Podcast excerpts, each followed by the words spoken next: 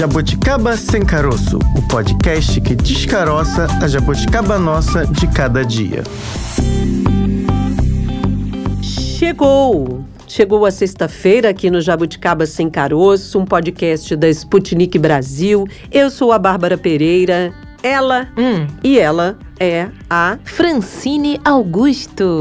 Tudo bem, Bárbara? Faz voz de locutora, Francine Ah, Augusto. eu não tenho essa sua Ah, voz. eu gosto quando você faz, porque Olá, amigos. a sua voz é fofa. Está no ar mais um. Faz o Jabuticaba? Não consigo. Ah. Ai, eu sou tímida, Bárbara Pereira. Bom, se você estivesse com uma pessoa que tem Hum. o hábito de fazer comentários inadequados, Hum. De tentar manipular o outro, de tentar desqualificar o outro, eu te diria que essa pessoa está fazendo gaslighting com você. Caramba, que maldade, né? Que maldade, né? Mas tem gente que faz isso, né? Vive desqualificando, tentando colocar o outro pra baixo, dizendo, por exemplo, que você realmente não tem voz. Você já pensou nisso? Ih, eu já ouvi isso no começo da carreira. Será que fizeram É. comigo? Fizeram. foi. Falaram pra mim que com essa minha voz, como eu trabalhava numa rádio ali, hard, hard news, informações ali, tem de tudo, né? De alegria a tristezas, acidentes, a mortes. Aí falaram pra mim que com a minha voz de criança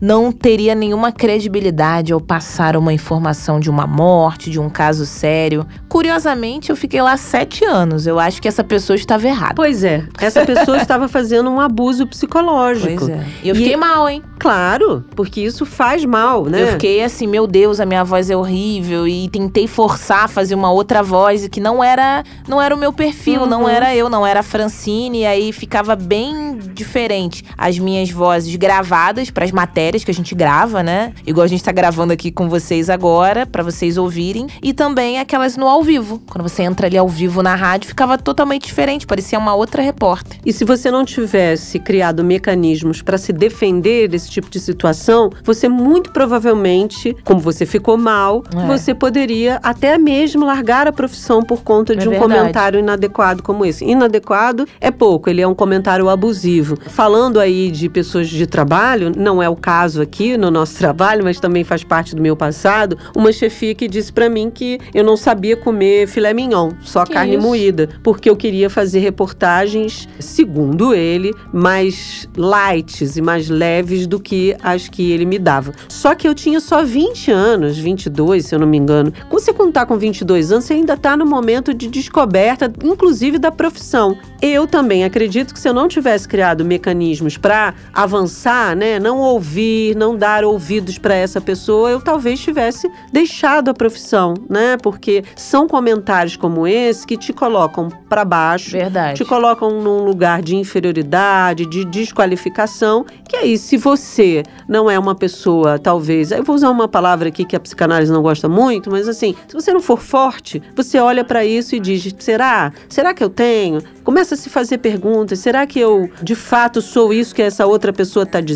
Será que eu não tenho qualificação para estar aqui? Será que eu deveria ter escolhido outra profissão? Você começa a se questionar a um tal ponto É. que você tende aí a tomar decisões que podem não ser decisões aí favoráveis a você mesmo. Pode parecer, né? Ah, não, é uma novidade, agora só se fala nisso. Se fala porque pessoas praticam, pessoas Uhum. atacam as outras a todo momento. E é bom a gente falar que tanto homens quanto mulheres aí podem sofrer gaslight em qualquer parte e setor da vida, se a gente pode dizer assim. Pode ser no trabalho, pode ser em casa, com um amigo. Mas eu tenho números aqui, Bárbara, de uma empresa de recursos humanos com 400 mulheres, Bárbara, de 280 empresas, essa pesquisa mostrou que três em cada quatro entrevistadas sofrem de gaslight no ambiente de trabalho. E eu acho que é ainda mais complicado também da gente identificar que é isso, porque você já se questiona, né, o tempo todo. Ai, será que eu vou dar conta de tudo? Será que é coisa da minha cabeça? Ai, será que eu não tô sendo é, muito sensível? Porque a gente costuma ouvir isso, né, Bárbara? Ah, que bom. Se falar com homem, vai agir normalmente, vai entender o que eu tô falando, vai pensar no profissional. Mulher já vai levar ali pro pessoal. Então, assim, a gente se cobra o tempo todo. E quando colocam isso na nossa cabeça, ou então criam mecanismos pra gente ficar no. Ai, será? Ah, eu não sei, será que eu tô confusa mesmo? Com certeza é muito pior. Com base nessa pesquisa, foi possível identificar que 73,25% das mulheres afirmam ter sofrido alguma forma de gaslighting, o que representa 293 mulheres. Além disso, esse levantamento mostrou que elas estão alocadas em 172 empresas, representando aí 61,42% do número total de locais de trabalho presentes aí nessa pesquisa. Não foi um fato isolado, não foi uma empresa. Ah, mas essa pesquisa tem um número pequeno, só ouviu 400. Há quem possa dizer isso, mas gente, acontece a todo momento e a gente precisa identificar, combater, deixar claro que precisamos falar sobre isso e dar nome a essas ações que só nos machucam, né, Bárbara? É, Fran, machucam principalmente mulheres, como você mesma já apontou, não só nas relações de trabalho,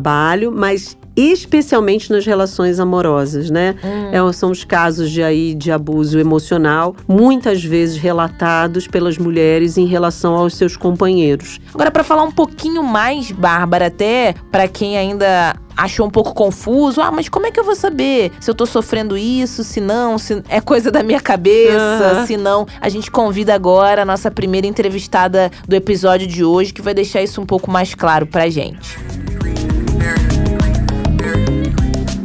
A gente conversa agora com a psicóloga clínica Camila Ribeiro. Doutora Camila, muito obrigada por conversar com a gente aqui no nosso podcast. Seja muito bem-vinda. Ah, eu que agradeço o convite. Uma delícia poder falar desse assunto, apesar de ser um assunto difícil, pesado, né? Gaslighting é um assunto complexo, mas é muito importante a gente falar sobre ele, porque a gente vê muitas pessoas sofrendo né, a manipulação psicológica que é o gaslighting. Então, vamos, vamos falar sobre isso hoje. Bom, a primeira pergunta, então, é como uma pessoa que é vítima, né, desse abuso, dessa pressão, ela consegue identificar? Porque a gente acaba dizendo quem tá ali, né, em determinada situação não consegue identificar e quem está de fora talvez não saiba que o nome é esse, não entenda muito bem, mas compreende aquele cenário ali, né, de abuso, de desrespeito. Imagino que seja bem difícil, né, quem está passando por isso, sendo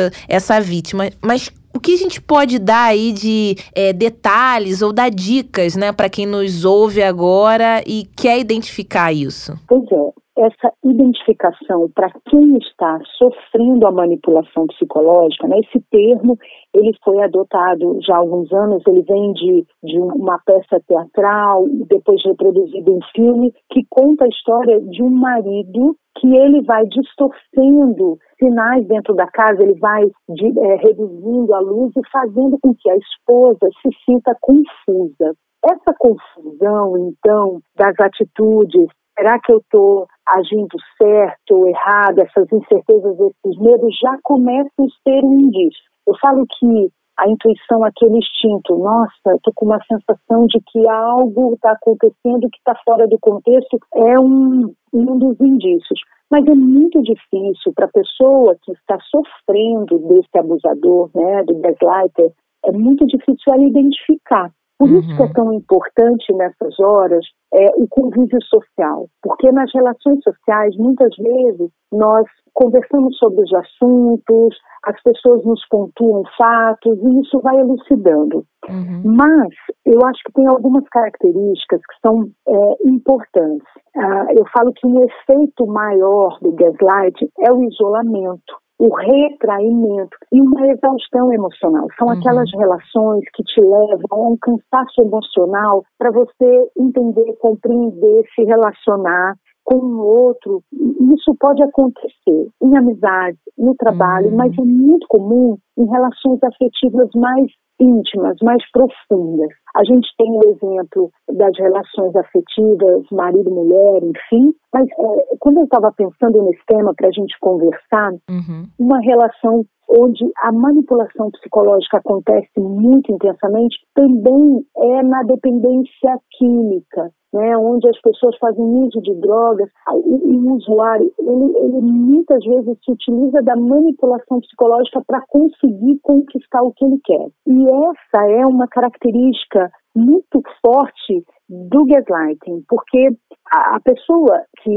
comete né, essa manipulação, ela quer dominar o outro para que ele faça o que ele quer, ou muitas vezes para pensar da maneira que o outro quer, ou para desvalorizar o outro, uhum. para que, que quem está cometendo o ato, para que essa pessoa se sinta uh, melhor, numa condição mais favorável. Pode até ser utilizado de forma né, para apaziguar alguma coisa, mas é, é, incomum, porque é muito mais característico nesses atos de dominação, né, colocando o outro nessa condição de sofrimento, de vulnerabilidade. Então a gente está falando aqui do sofrimento, do isolamento, essa pessoa que, que ela vai se afastando do convívio social, que ela vai se distanciando dos outros e criando uma dependência naquela relação afetiva que ela está estabelecendo e de uma exaustão muito grande, um cansaço muito grande é, naquela relação. Então, isso são são indícios,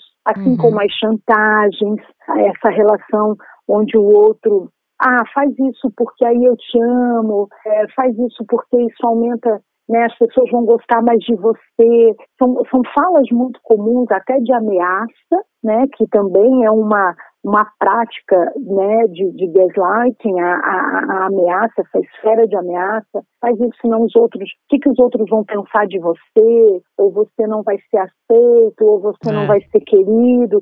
São características, são práticas muito comuns do gaslighting. Então, é, é, quem se identifica um pouco em ações desse sentido, né, de desvalorização, de, de, uma condição de sofrimento, de isolamento, de retraimento e até exaustão, que aí, né, quando a, a relação já está instituída, né, de forma, uma prática está muito incorporada, são características é, evidentes de que você está vivendo uma relação de abuso. Uhum. E aí o gaslight, né, como esse termo, para é, caracterizar essa relação de, de, abuso, de manipulação psicológica. Agora, doutora Camila, aqui é Bárbara falando, tudo bem? Oi, Bárbara, tudo? Deixa eu fazer uma pergunta para a senhora, porque essa é uma questão muito delicada, né? Muitas vezes, claro que essa pessoa que vivencia o gaslighting, né, que sofre o gaslighting, ela vai precisar de ajuda para poder sair aí desse sofrimento, né? Que muitas vezes talvez ela não se dê conta. Agora, e esse outro que faz? Porque muita gente fala, ah, é louco.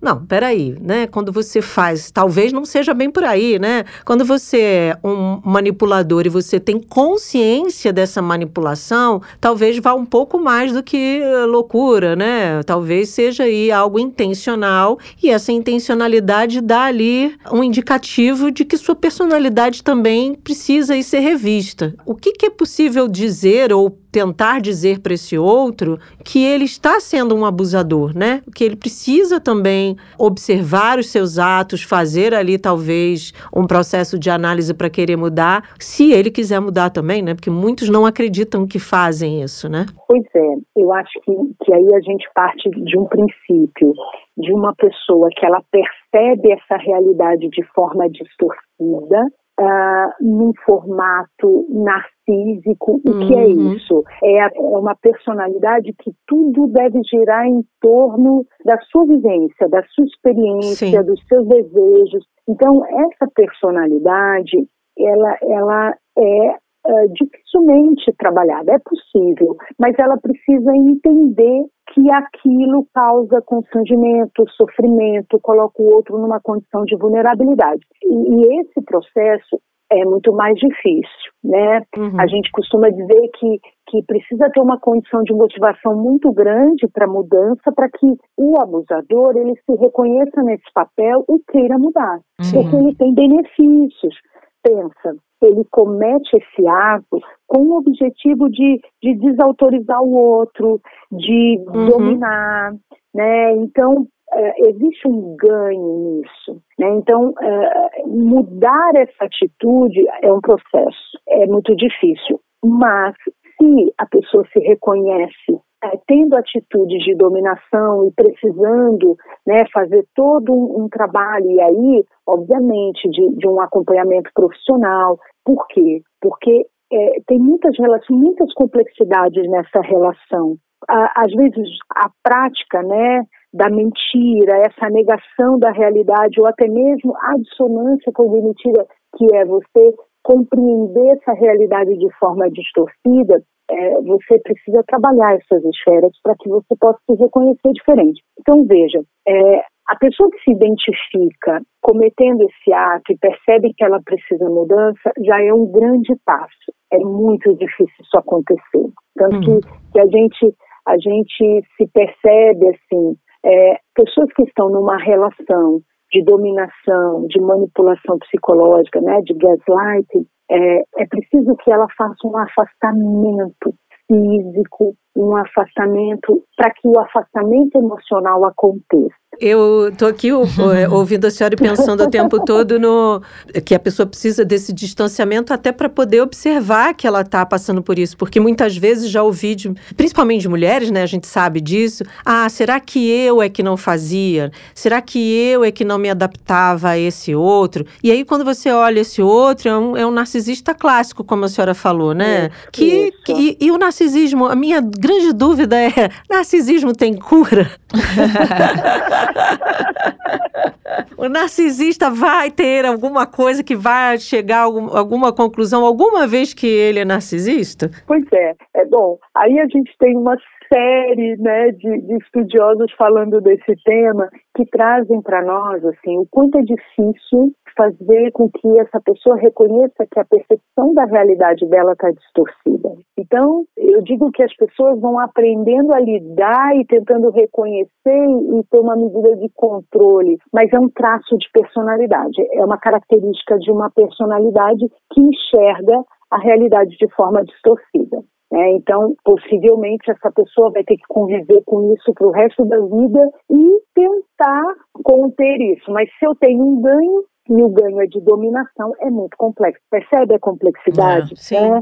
Então, essa condição, né? E quando você fala assim, a, a pessoa que sofre, né, o gaslighting, é muito difícil para ela reconhecer, porque é um enredamento tão sutil hum. que começa de forma leve é, que vai te distanciando e, e, eu costumo dizer assim, vai te desestruturando de forma sutil. Então a pessoa se percebe num estágio uh, de maior comprometimento é, quando a coisa já está é, instalada, mas começa de, de, um modo sutil, quando é, faz pensar de um outro jeito, coloca dúvidas, ah, não é bem assim, né? Poxa, será que foi isso mesmo que você fez? Não, você tá, você não está compreendendo muito bem. Então, a realidade do outro, a percepção do outro nessa relação, ela nunca ela é aprovada ou funcionada, ela é sempre colocada em xeque. E aí essa pessoa começa a se questionar. Porque, veja, a gente naturalmente já tem dúvidas, temores existenciais. Sim, é. Será que eu sou aceito? Será que gostam de mim? Será que, que isso que eu fiz está legal? A gente, a gente, e detalhe, a gente precisa do reconhecimento do outro muitas vezes para reconhecer uma própria ação. Sim. Né? Então, quando esse reconhecimento. E aí é que é o problema, porque quando o manipulador ele é manipulador perverso, ele faz para se beneficiar ou para destruir o outro, e aí essa é a prática mais doentia, que aí são as psicopatias mais severas, né, que ele faz para depreciar, para destruir né, essencialmente o outro, né, ele, ele começa de forma sutil, de, trazendo essas coisas, ah, é, vão te deixar, você não vai ser aceito, é, o que, que os outros vão pensar com isso que você está falando? E aí você vai se colocando em xeque. E muitas vezes tendo, se colocando em dúvida, será que realmente isso é certo? Será que, será que eu devo fazer é, desse jeito? Né? Isso, isso é um, uma forma de prática, que é o que a gente fala das ameaças ou até mesmo da prática da mentira. Mas tem, por exemplo,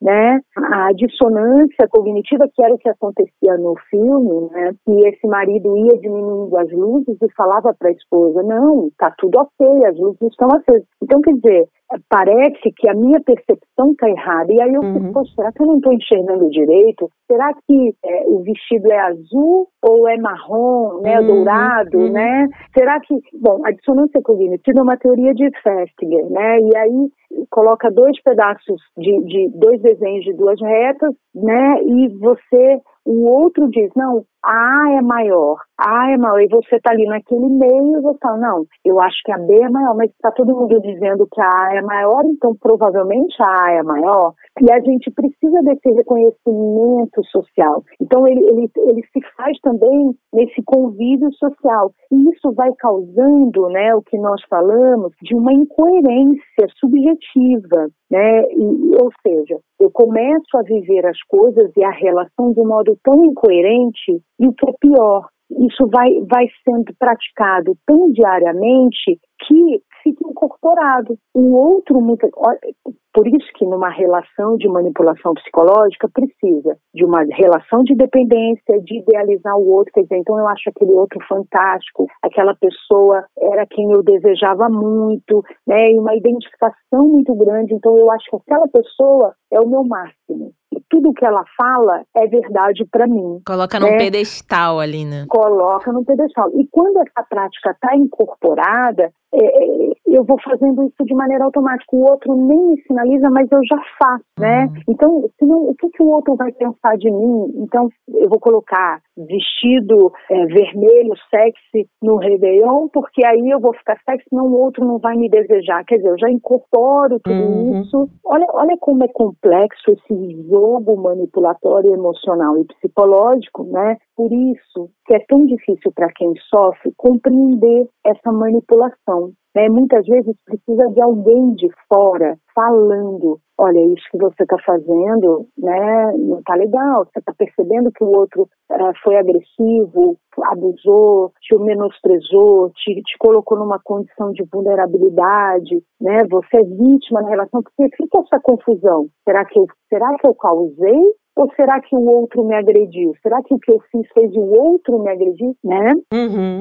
É. Então, é, quem tá de Você fica sempre, talvez, se observando e, e, questionando suas próprias reações em relação a esse outro, né? É, ex exatamente essa frase que a senhora falou. Será que o que eu fiz é que gerou isso no outro? Será que se eu tivesse feito diferente, ele não teria é, se comportado melhor em relação a mim? São questões que circulam na cabeça das mulheres de muitas mulheres que é, passam por isso. E aí tem uma outra questão também. A senhora falou, ah, ele talvez seja um pouco mais agressivo. Agora, conheço histórias de pessoas que não têm agressividade nem na voz, nem no gestual, nem física. É aquela frase falada mansamente, mas que tá ali te destruindo, né? Tem Isso. frases assim ditas com uma voz é, menos impostada que a minha.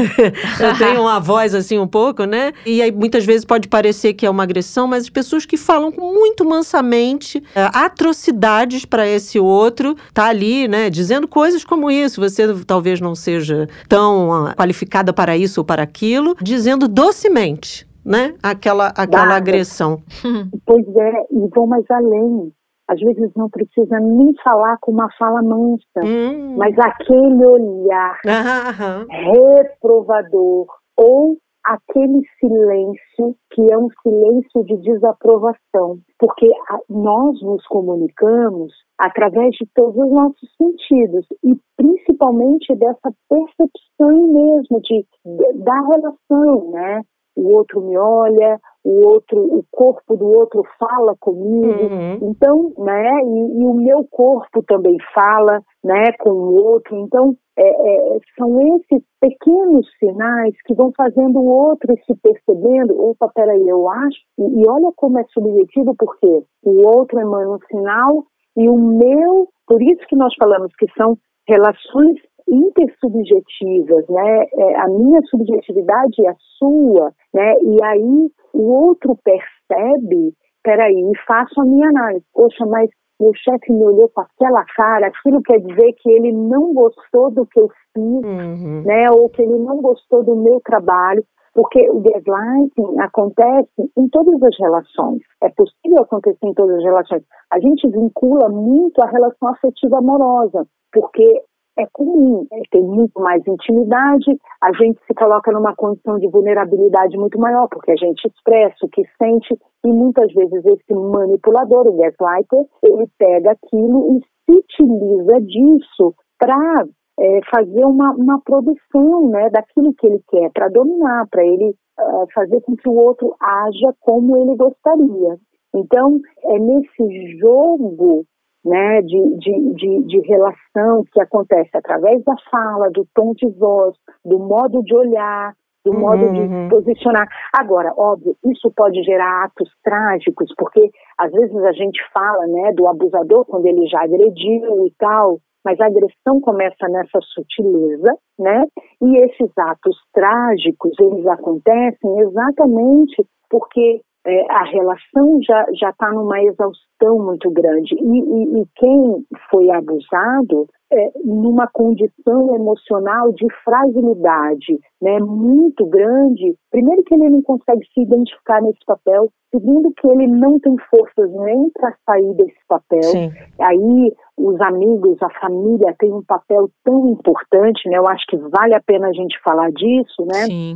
Porque há constrangimentos, há humilhação, isso muitas vezes quem está no entorno identifica. E além do, dos amigos, né, quem está próximo, como eu disse, ver aquela situação de fora, como a gente falou também, é algo que começa ali sutil, talvez só entre o casal e depois vai tomando uma proporção, né, que quem agride, né, essa vítima acaba fazendo isso na frente de todo mundo, é natural, você tá louca, não é assim, você entendeu errado, tem certeza que você fez isso, vai tomando uma proporção absurda. E aí os amigos, os familiares também acredito que em determinado momento, doutora Camila, é, são fundamentais ali, importante, mas é, precisamos, né, de profissionais também que deem aquela orientação a essa vítima, né? A primeira, o primeiro momento é, ai, um amigo identificou, um familiar, só que aí o segundo passo seria essa vítima já procurar uma ajuda psicológica, um psicólogo, é, ir para uma terapia, o que ela faz? Quem nos ouve aqui agora e já está nesse esse segundo passo? Que essa pessoa precisa fazer? É muito importante procurar um profissional da saúde,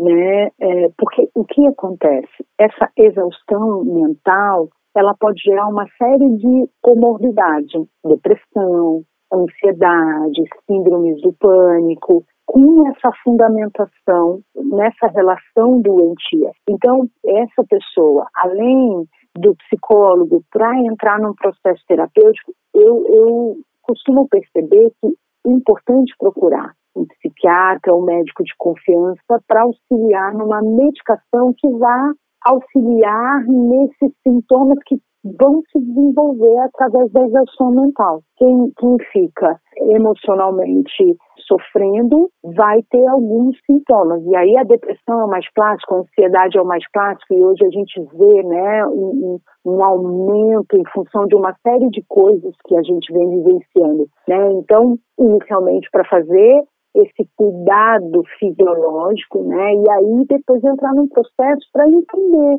por que, que eu me relaciono com esse tipo de pessoas, porque é muito comum nessa relação de dominação, quem é dominado é, se relacionar de maneira comum em todos os tipos de relação como um dominado, né? Então no trabalho é sempre aquele que se subjuga, que enfim sofre e, e na família, né? E aí também nessas relações afetivas é, mais íntimas, né?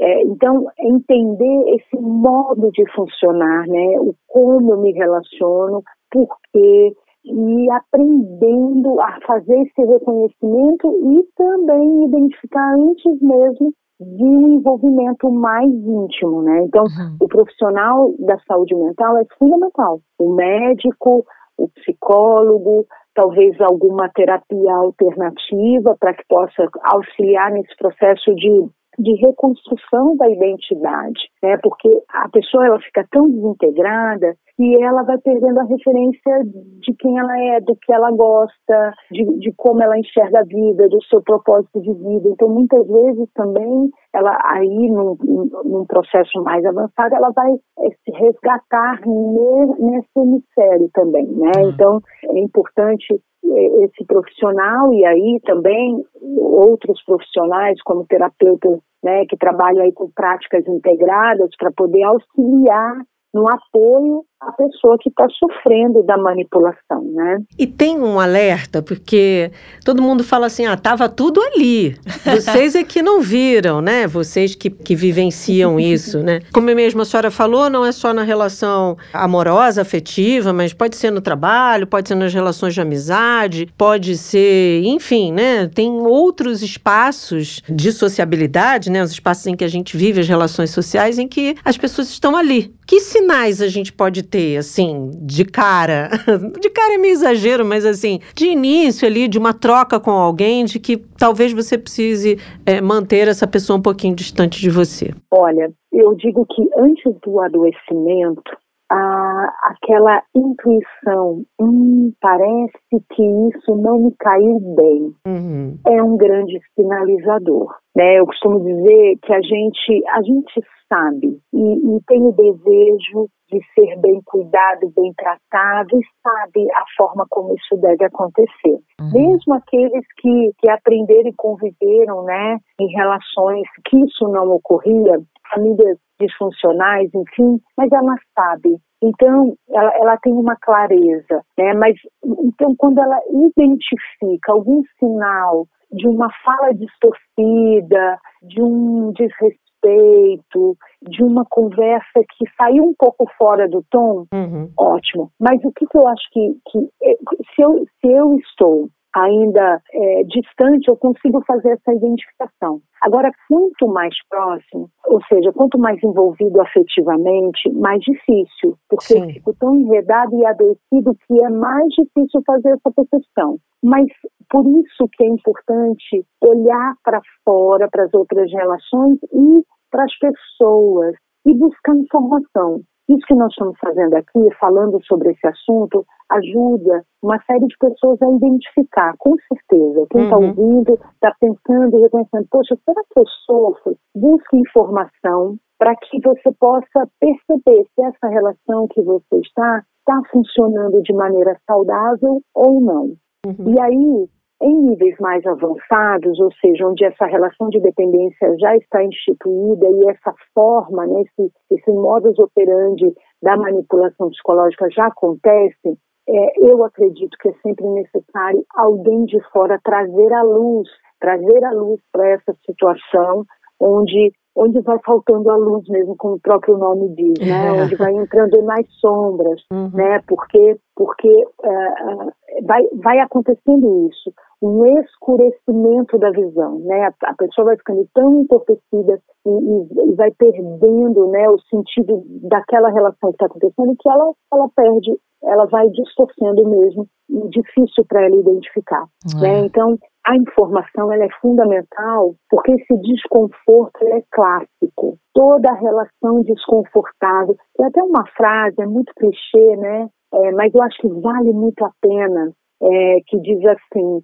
você, você não deve estar em nenhuma relação onde você tem que fazer força para caber. É. é. isso. Então, uhum. se você percebe que você está fazendo alguma força, é, ou de que você tá, não está se encaixando muito bem, algo está errado. Algo está errado. Então, uhum. procure alguém, procure um profissional, pesquise, busque né, informações aí nas redes, enfim, para você entender, compreender um pouquinho esse movimento e até mesmo se identificar e saber onde você pode buscar ajuda. E acho importante também, é, doutora, a gente desconstruir um pouquinho as questões culturais, né, brasileiras. Ah, é o jeitinho dele. É, isso foi só uma brincadeira. Vocês não sabem brincar. Ou não foi enfim, por mal. Não foi por mal. São questões que eh, imagino que sejam culturais, porque temos uma cultura do não vamos nos aprofundar, né? Porque aprofundar dá trabalho. E é, né? De um modo geral é isso. Cavucar dá trabalho e não enfrentar, né? Então desconstruir um pouco quando você começa em qualquer relação quando você vê que você está sendo abusado emocionalmente, você fala assim: ah, daqui a pouco ele melhora, né? Ou aquele clássico da mulher, aí falando mulher-homem, né? Relação, uh, ou mulher-mulher, ou homem-homem, de dizer comigo vai ser diferente, né? Isso, tem um pouco perfeito. isso, né? A gente tem uma cultura que vai banalizando e relativizando muitas coisas, né? Uhum. Então, trazendo essa aceitação. Primeiro porque nós mulheres, a gente é, vem de uma cultura do patriarcal. Sim, né? exatamente. Então, isso, isso já está estruturalmente enraizado. E lutar contra isso né? E, e, quando a gente fala nós mulheres, a gente tem uma relação também masculina que também sofre com isso, né? Não vamos entrar nessa questão de gênero puro e simples, né? Sim. Porque é, é essa cultura social. E aí a desinformação estimula e, e, muitas vezes também a gente tem não só essa cobrança de que é, essa relação acontece, mas também uma cultura que incentiva que você tem que fazer, e aí é, é uma questão religiosa, né? Você tem que fazer, é, como é é? Bateu de um lado, vira o outro, Aham. né? né? Dê a outra face, que são crenças que vão enraizando e, e, muitas vezes trazendo uma visão perigosa, porque aí a gente acha que é, o bom cristão então tem que perdoar sete vezes 77, Nossa. e aí né, o cuidado que a gente tem que ter, claro, não, não, estamos entrando aqui no nível religioso, mas são essas, essas falas Sim. que vão se enraizando e a gente vai reproduzindo e muitas vezes é, tornando natural algo que não é natural. Nós devemos nos relacionar de maneira saudável e emocionalmente estável.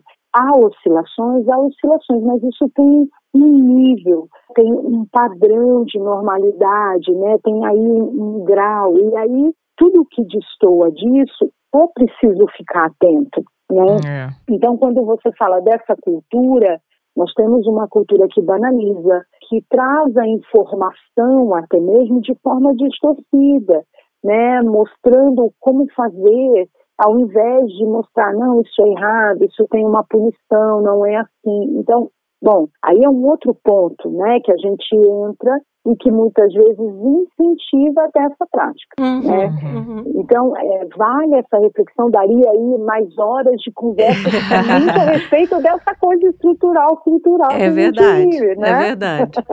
Doutora Camila, muito obrigada, viu, pela sua participação aqui, mas antes de fechar, diz para nós as suas redes sociais também, o ouvinte quer conhecer mais seu trabalho, acompanhá-la. Acabei de, comecei a seguir agora também. Ótimo. Então, no Instagram, camila.berribeiro, né? Aham. E, e- é o melhor caminho para me achar, porque está sempre lá informações falando sobre diversos assuntos, tem o contato telefônico, enfim, né? É, é o melhor caminho para me achar nas redes sociais. Perfeito. Camila Ribeiro, psicóloga, tá lá na- no Instagram com várias. A gente abriu aqui, né, Fran? Eu, e- É. eu e Fran abrimos na hora, juntas. Várias Ah, dicas. Com várias dicas aí para você se reavaliar, porque fazer é, autoconhecimento é sempre muito importante. Eu sou fã, confesso. Se eu não fosse jornalista, eu seria analista. Obrigada. Ah, que legal.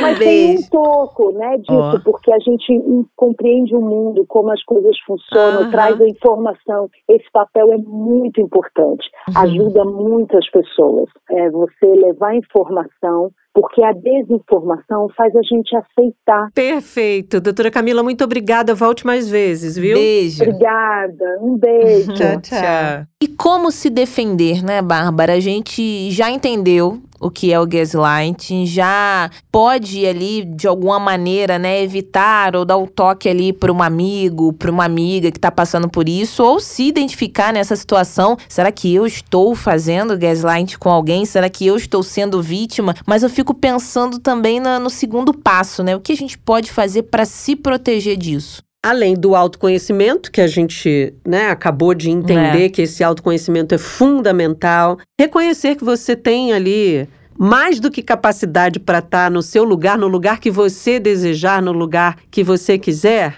No caso das mulheres, você falou ali, ah, os homens sofrem, mas proporcionalmente as mulheres É. sofrem muito mais. Então, por isso que a gente foca no feminino. Tem mulheres que perdem emprego, tem mulheres É. que perdem seus recursos financeiros porque vão ali adoecendo tanto, tendo tantos problemas ligados à saúde mental, que isso se torna ali um, sabe, um vendaval que elas não conseguem voltar. E aí, para você sair disso, você, além, claro, da, da questão de se tratar, né, de se cuidar emocionalmente, emocionalmente, você vai precisar sim de um afastamento desse companheiro que muitas vezes não aceita, que muitas vezes não quer. E aí você vai ter que entrar na esfera jurídica para poder se proteger. E é isso, é sobre isso que a gente conversa com a nossa próxima entrevistada.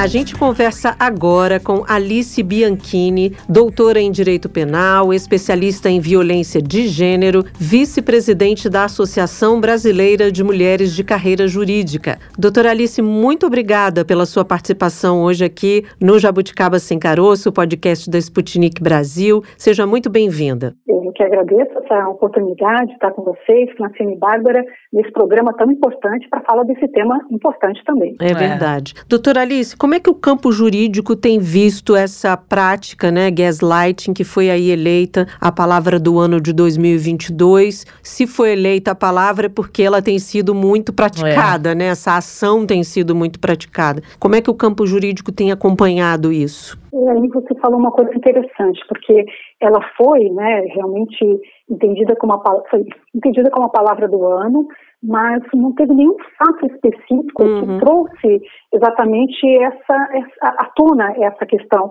mas sim muitos casos particulares. É, isso foi interessante essa questão. Então, quando ela, ela, é eleita a palavra do ano, normalmente tem fatos, tem acontecimentos que giram em torno daquilo e as pessoas então começam a ter curiosidade sobre isso. E neste caso não teve nenhum fato efetivo, né, que, que levasse a, a que as pessoas procurassem com bastante de uma forma muito reiterada uhum. essa palavra, então achei interessante. Mas, de qualquer forma, na pergunta do campo jurídico, o que, que eu acho que é importante da gente destacar é que nós temos muitas possibilidades. Então, a gente não tem aqui no Brasil é, um tipo penal específico para enquadrar este comportamento. Vai depender muito exatamente de qual comportamento que a gente esteja analisado, porque nesse guarda-chuva, né, nós podemos, podemos ter várias situações. Nós podemos ter estelionato, nós podemos ter violência psicológica, nós podemos ter é, é, coação ou seja, tem muitas questões, ameaça, tem muitas questões que podem ensejar, então, é, um tipo penal, mas a gente não tem um tipo penal específico para essa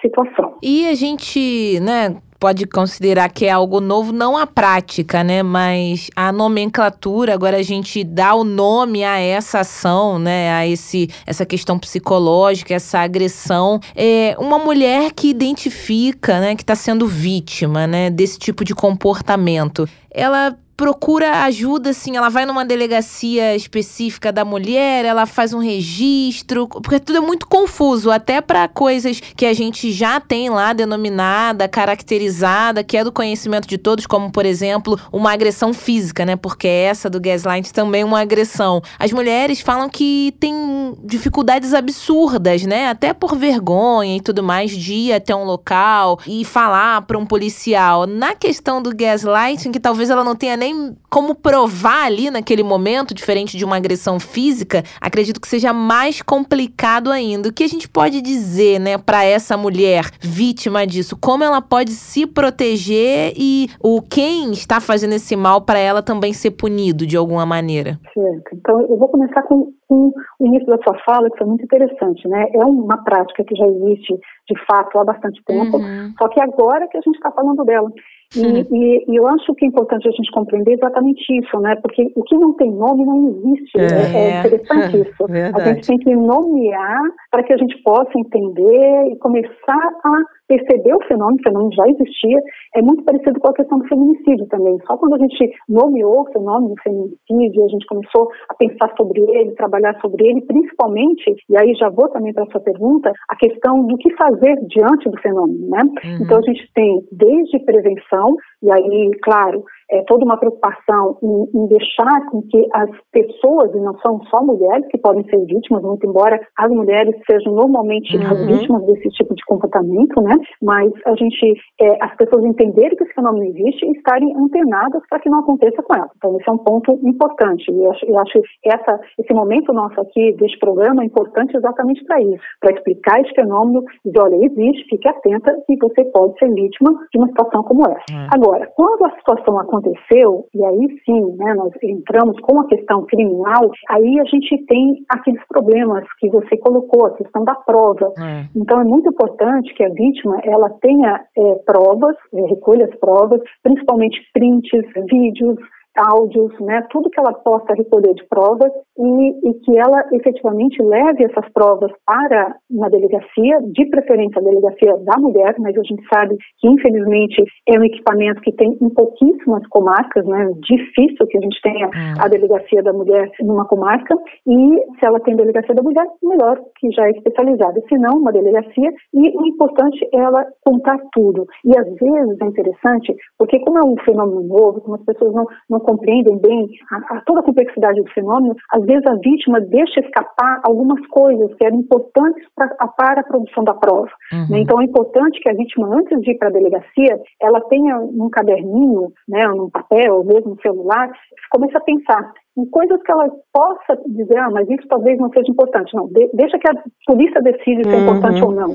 Né? O importante é contar tudo, explicar tudo. Né? É, a vítima às vezes está muito nervosa, então ela acaba não tendo uma capacidade de, de se expressar direito do que aconteceu. A, a, a, cadeia de acontecimentos numa ordem, às vezes a vítima fala uma coisa, daqui a pouco ela volta, uhum. ela vai. Então também a gente tem que ter uma especialização dentro das próprias polícias, né, para poder receber essa vítima e compreender que ela realmente está numa situação de tensão e, e, e puxar dessa vítima também o máximo de informação porque isso às vezes que parece não ser importante pode ser algo crucial na questão da prova, né?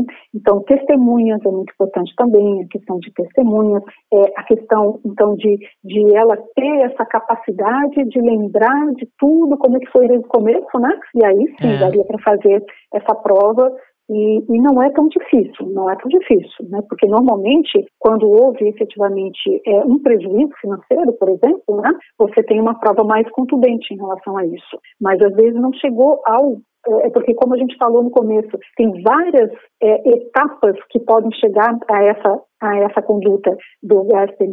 Então, você tem várias possibilidades e aí, a depender da possibilidade, nós temos que pensar na prova. Mas o importante, eu acho, nesse momento, é que a vítima deixe que a polícia decida o que é importante ou não. E ela fala tudo. Isso é importante. É. Agora, a gente fica se questionando se o judiciário ali como um todo, e aí eu digo mais os juízes que estão ali na, na linha decidindo, tomando as decisões, na linha de frente, já tem esse entendimento. Por que, que eu pergunto isso? São questões tão subjetivas né? É, aparentemente subjetivas, né? De me maltratou numa fala, me humilhou, me colocou numa condição de inferioridade, enfim, é, que para julgamento de quem está fora, apesar, embora a senhora esteja falando aí de todas essas provas, mas são questões que não têm ali a concretude, né? Um tapa é concreto, mas é. uma fala talvez não seja para o olhar do outro. Como é que está isso hoje é, de, do ponto de vista de entendimento desse de, dos operadores do direito, né? Certo.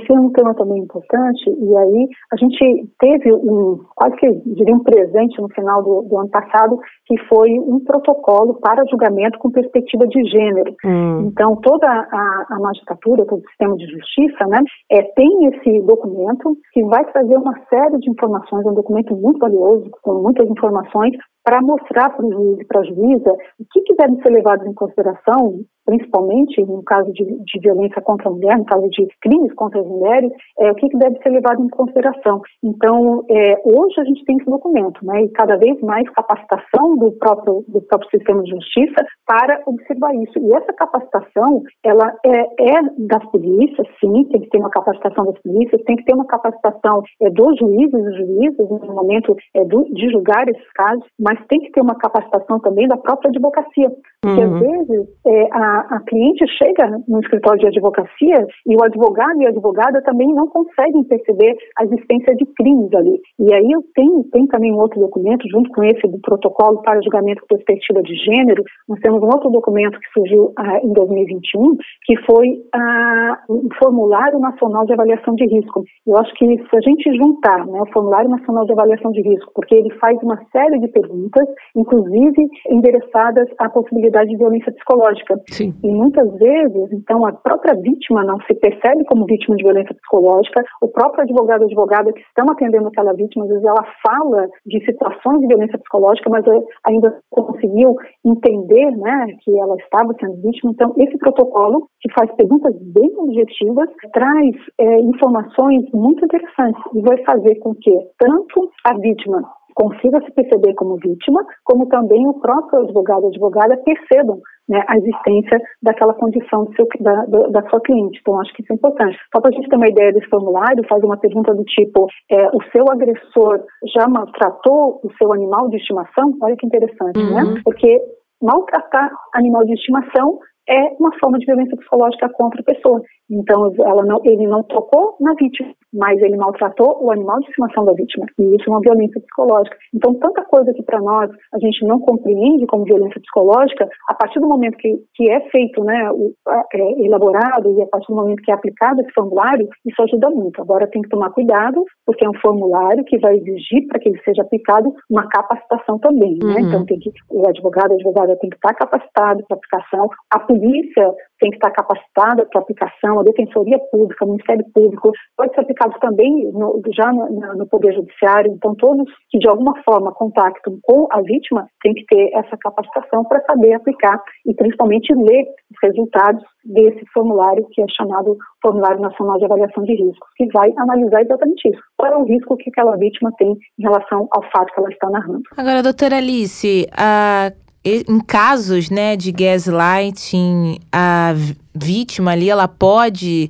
é, ir fazer essa denúncia, né, ir até a delegacia, procurar ir por ajuda e esse agressor é, receber ali a aplicação da Lei Maria da Penha nesses casos? Então, vamos lá. A Lei Maria da Penha, ela tem é, uma restrição de aplicação. Né? Uhum. Então, ela, ela qualquer tipo de violência é, cabe a Lei Maria da Penha, mas essa violência ela tem que ser praticada em um dos três contextos que eu vou mencionar agora. Hum. O contexto número um, uma violência doméstica ou uma violência familiar, que é o contexto número dois, ou uma relação de má afeto, que é, que é a situação número três. Normalmente, esses casos se encaixam numa dessas três situações que eu mencionei anteriormente. Hum. Mas tem havido também gaslighting, é, a gente tem observado, em casos de amizade, por amizade, uhum. né, que você tem numa situação de amizade, nós não conseguimos enquadrar é, nessas situações mencionadas, violência doméstica, familiar ou relação íntima de afeto, a não ser que essa amizade seja de, entre primos, entre é, tio e sobrinho, alguma coisa que seja uma relação. Porque a Lei Maria da Penha, essa previsão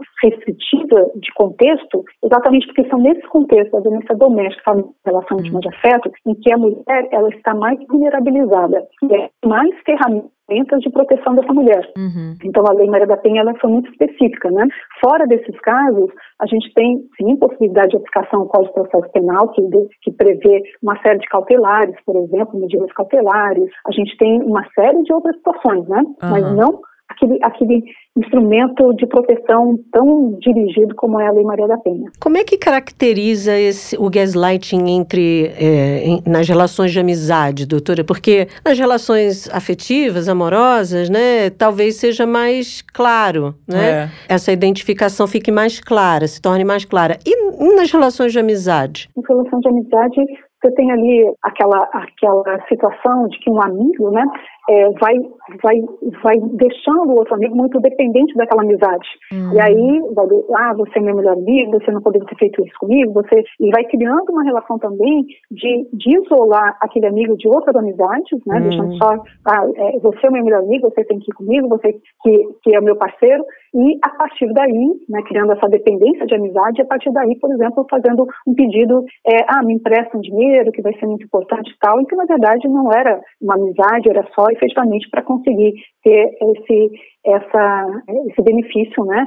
E, e ter esse, empréstimo. Então você tem situação de amizade que acontece por pedido de empréstimo, uhum. normalmente. Uhum. Essa questão de amizade, é, alguns até chamam ali, né? Que é esse amigo ou amiga acaba sendo ali em determinados momentos um chantagista ali, emocional, chantagista. né? Uhum. A pessoa usa, abusa e você meio que, ah, é o jeito dela, não, mas coitada ou coitado, não tem ninguém, eu sou a única pessoa que entende. Mas até que ponto isso está te fazendo bem, né? Você ser aquela única pessoa, eh, não vale a pena o sacrifício, né? Você se virar contra todos, contra o mundo, se magoar e para aquela pessoa ali ter, né, alguns momentos ali que ela acaba te magoando, te ferindo. Talvez nessa relação de amizade seja até mais difícil para quem tá sendo ali a vítima conseguir, né, separar tudo isso, porque no relacionamento relacionamento e falamos muito a respeito disso. Hoje a senhora está aqui, estamos tendo mais uma vez uma oportunidade de falar a respeito, mas a gente associa muito casal, né? Ah, não, relacionamento ali. Não, outros tipos de relacionamento, né? Isso é possível também, não o amoroso apenas, mas acho que a amizade, na minha opinião, né? Não, não sou especialista, é, mas acredito que seja mais complicado até você identificar e também pedir ajuda, né? E também difícil provar, como a gente já está falando aqui, né? É,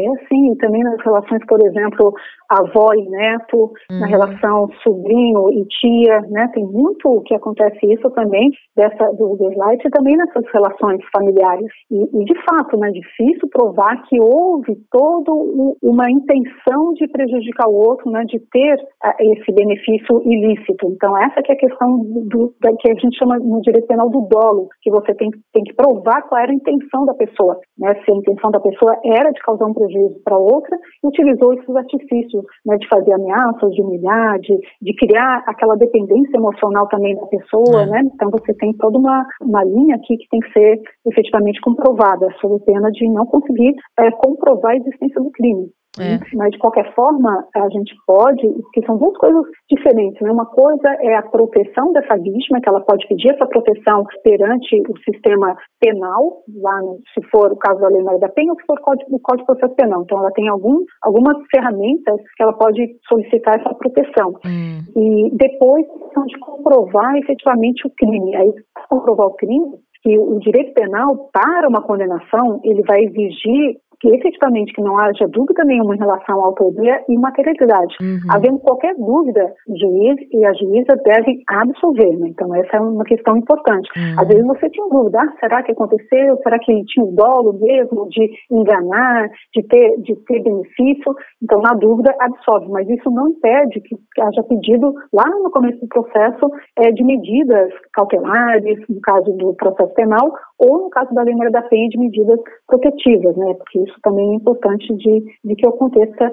para a proteção da vítima. É isso, doutora Alice Bianchini, muito obrigada pela sua participação e quem quiser aprender ainda muito mais consegue te encontrar nas redes. Queria que a senhora desse aí o caminho das pedras para a gente conseguir aprender um pouquinho mais ainda também com os seus vídeos, com as suas informações das suas redes. Então, Francine Babas, eu queria também agradecer essa oportunidade. Né, tenho publicado praticamente todos os dias, com exceção de sábado e domingo, é. É, algum material sobre a questão da mulher, né? tanto a condição de violência da mulher, quanto a questão da mulher no trabalho, maternidade, política. Nós temos tantas coisas ainda para conquistar e tenho estado, então, no, nas minhas redes sociais sempre como arroba professora Alice, né? que eu me sinto bem assim, nessa condição de professora, que é, que é a profissão que eu escolhi para minha vida desde desde que eu tinha sete anos de idade, então já tinha muita decisão do que eu queria fazer. E é uma alegria sempre estar com vocês, né? Fico aqui à disposição para outras oportunidades, desejando aí um final de ano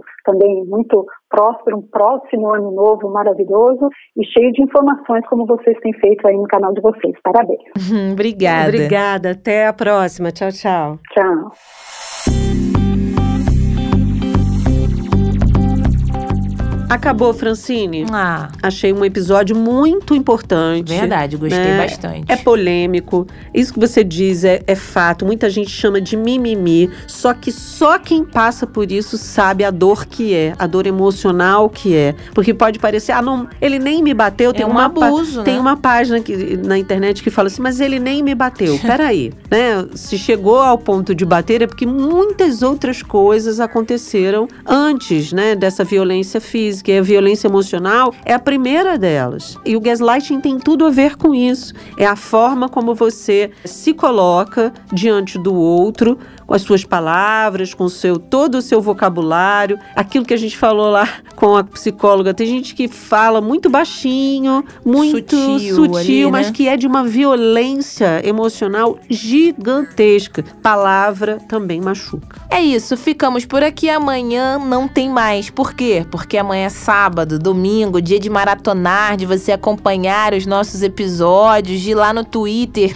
jabuticabasc e ficar por dentro de tudo que a gente conversou aqui ao longo da semana. Mas na segunda. Na segunda a gente volta. É. Não antes, claro, de curtir o fim de semana. Uhul. Curta muito Jabuticaba. A gente tá no início do ano. No início do ano a gente sempre faz, assim, projeções para um ano legal. E esse ano legal parte de você curtir o seu lazer também. A gente tá aqui falando de lazer. A gente quer que você curta bastante o seu fim de semana para na segunda-feira voltar aqui e escutar o nosso episódio sobre economia, porque a gente está sempre buscando trazer é, dicas, sugestões, recomendações sobre a sua vida financeira. E o programa de segunda, a dica é boa, hein? Como alavancar os negócios. Muito bom, Bárbara. Eu acho que é muito bom também, porque a gente está precisando alavancar os negócios, Fran. É, boa. Né? A gente, Não vou nem entrar nesse O mérito, nosso- mas o- precisa, precisa alavancar muito. a gente precisa colocar no papel o É nosso verdade. plano de ficar rica. Plano de carreira. Já que não deu certo o bolão da virada, né? A gente É. ouve Jabuticaba sem caroço. Vamos ficar ricas, as duas. Um beijo, até segunda. Tchau.